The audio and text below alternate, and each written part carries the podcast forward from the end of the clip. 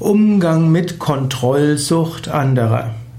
Vielleicht bist du ein Freigeist und du liebst es, dass du einfach tun kannst, was dir in den Sinn kommt. Und vielleicht hast du andere, die so eine Art Kontrollsucht haben.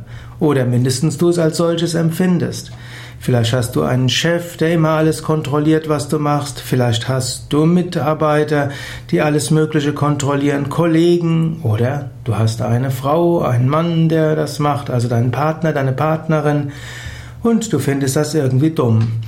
Was, wie, wie gehst du damit um? Eine Möglichkeit wäre, wenn du offener und ehrlicher bist, dann brauchen andere weniger zu kontrollieren. Wenn du über die Fertigstellung von Zwischenstufen eines Projektes offen kommunizierst, müssen andere nicht schauen, hast du es gemacht. Wenn du dabei nie lügst, dann erwirbst du Vertrauen. Daher um die Kontrollsucht anderer zu vermeiden, sei einfach offen, gib den anderen die Informationen, die sie brauchen und sei offen und ehrlich.